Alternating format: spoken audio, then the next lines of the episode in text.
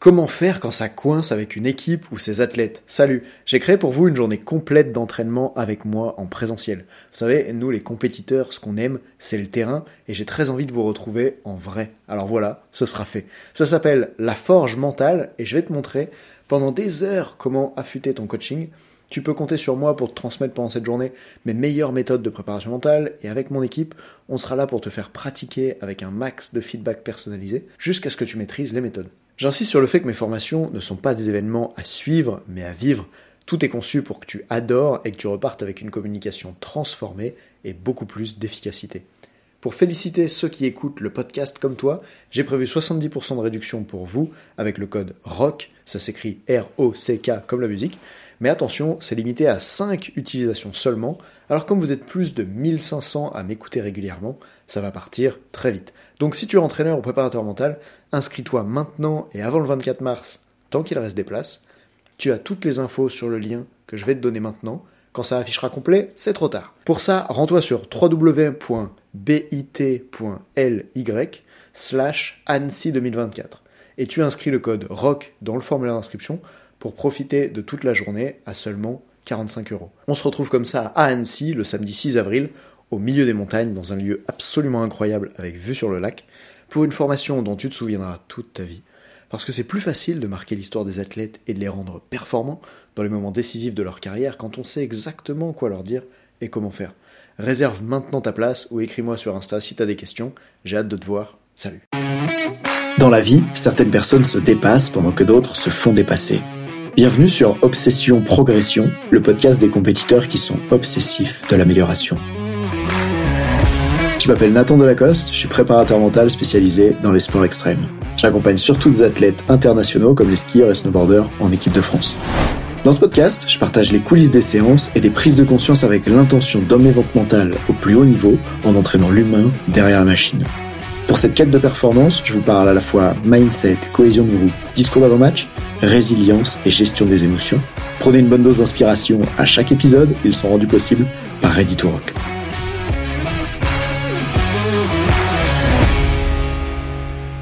« 25e épisode déjà pour Obsession Progression, et dans cet épisode j'aimerais te demander à quelle autorité est-ce que tu te soumets et qui dit qu'est-ce qui est vrai pour toi dans ton domaine. Je m'explique. Il y a quelques jours, là, dimanche, je coachais un entraîneur de handball et une des problématiques qu'il amène, c'est la suivante. On est dans un des groupes de formation que je crée et pendant cette session, du coup, j'ai une des coachs que je forme qui fait un entretien individuel avec lui dans lequel lui, il amène sa propre problématique. Et dans cette problématique, ce qu'on s'aperçoit, c'est que il a peur que quand il transmet les choses à ses joueurs de handball, ces choses ne soient pas vraies, ces choses ne soient pas les bonnes.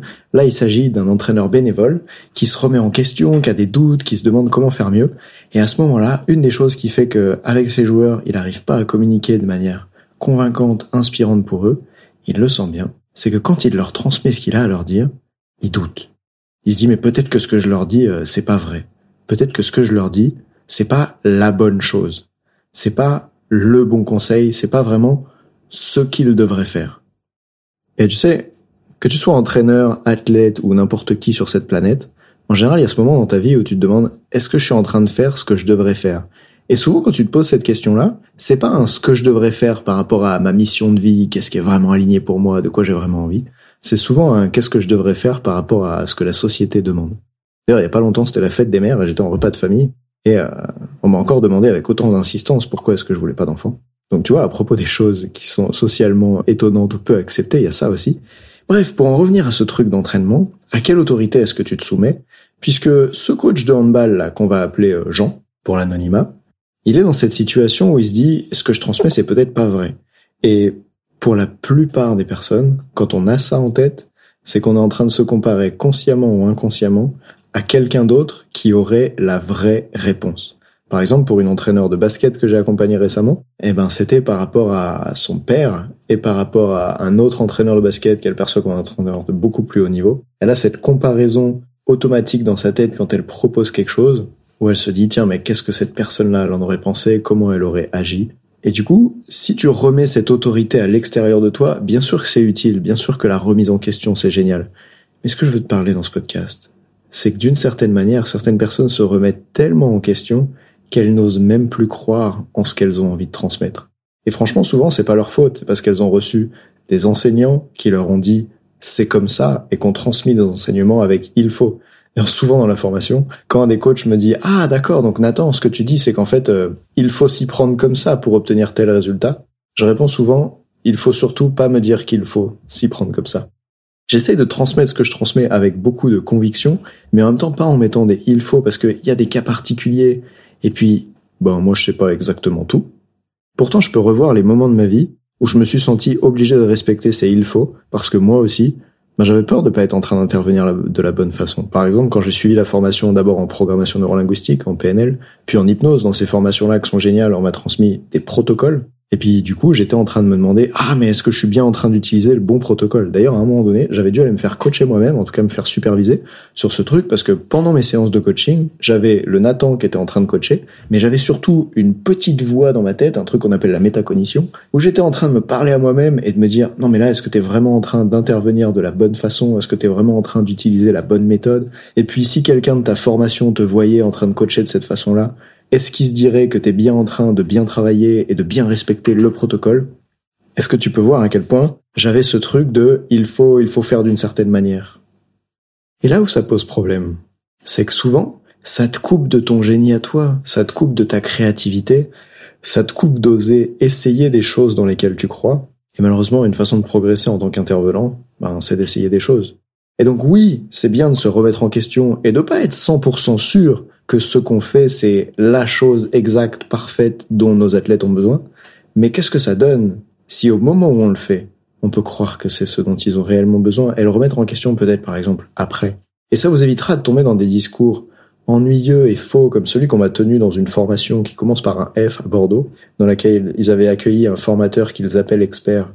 Et ce formateur était maître de conférence dans une université proche, dont j'avais lu le livre d'ailleurs et qui a transmis cette chose qui m'a vraiment à la fois autant étonné que agacé de sa part.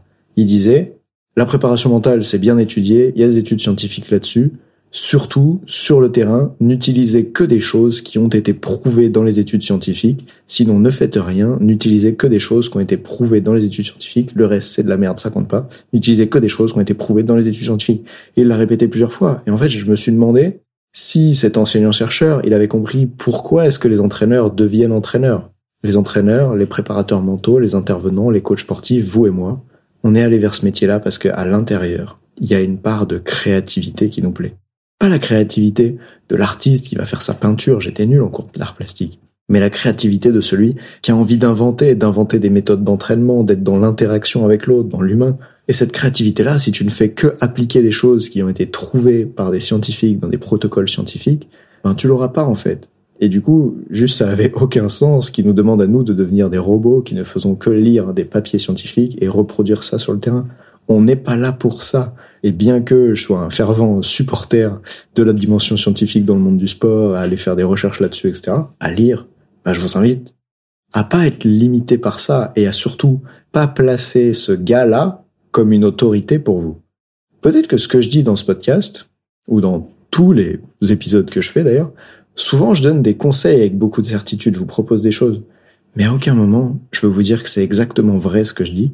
Et surtout, j'aimerais pas que quelqu'un se soumette à l'autorité Nathan de la cause, puisque même si je veux devenir une autorité dans mon domaine, c'est-à-dire que je développe une expertise qui a vraiment, j'espère, pour vocation d'aider du monde et, et je dirais d'être une référence dans le point de vue où je peux soutenir des gens avec cette expertise-là, j'espère que vous pourrez et que tout le monde peut aller au-delà et pas se soumettre à ces idées-là, parce que vous en avez sûrement plein des vôtres à développer. Et quand je dis comme ça, vous réagissez sûrement en mode bah oui, je le sens bien. Mais du coup, c'est quoi les domaines de votre vie dans lesquels vous vous soumettez à une autorité? Puisqu'il est possible que depuis le début que tu écoutes cet épisode, tu te dises oui, mais moi, je suis pas comme lui, je suis pas comme Jean. Ok.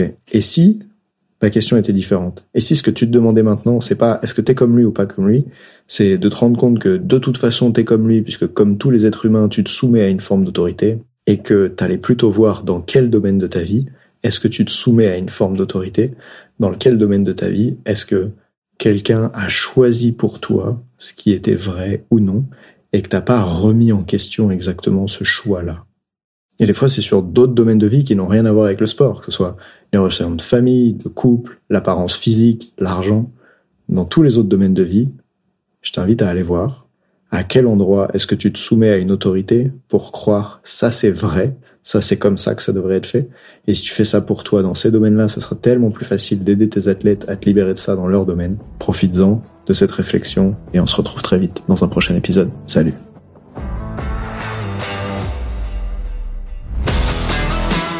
On dit souvent que le mental c'est 70% de la performance à haut niveau, pourtant rares sont ceux qui l'entraînent au moins 10% du temps. En écoutant jusqu'ici, t'as donné à la dimension mentale un peu plus de la place qu'elle mérite chaque semaine. Bien joué. Ma mission audacieuse, c'est d'aider le monde du sport à se transformer en profondeur et je veux faire en sorte que plus aucun coach ne passe à côté de la psychologie de ses athlètes. C'est pour accomplir ça que je crée une tonne de vidéos sur YouTube et des épisodes comme celui que tu viens d'écouter. Alors, je vais pas te demander d'inscrire de force tes amis au podcast et en même temps, si tu peux en parler à quelqu'un qui va l'adorer, quelqu'un qui ça serait utile, ta recommandation elle signifie beaucoup pour moi. Si chaque auditeur en parle juste à deux autres, l'année prochaine, on sera des milliers de fois plus nombreux avec l'obsession progression. Salut